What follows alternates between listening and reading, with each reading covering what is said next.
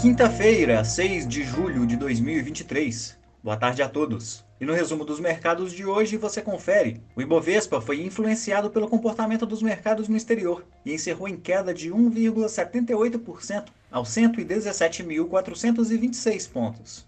Como outros destaques, as ações da IRB avançaram 5,02% após a empresa divulgar indicações de nomes para CEO, presidência do conselho de administração e de novos membros da diretoria. Já as ações da Engie caíram 0,80% após a empresa suspender operações do Parque Eólico Santo Agostinho, em construção no estado do Rio Grande do Norte, depois de queda da pá de um aerogerador. A empresa está apurando a causa do acidente. O dólar à vista, às 17 horas, estava cotado a R$ 4,93, em alta de 1,64%.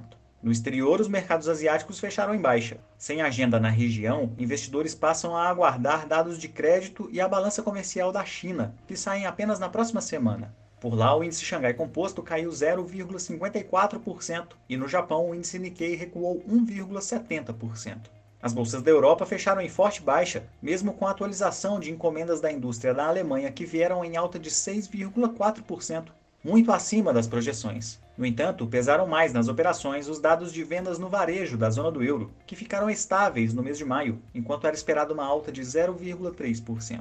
O índice Eurostock 600 recuou 2,42%.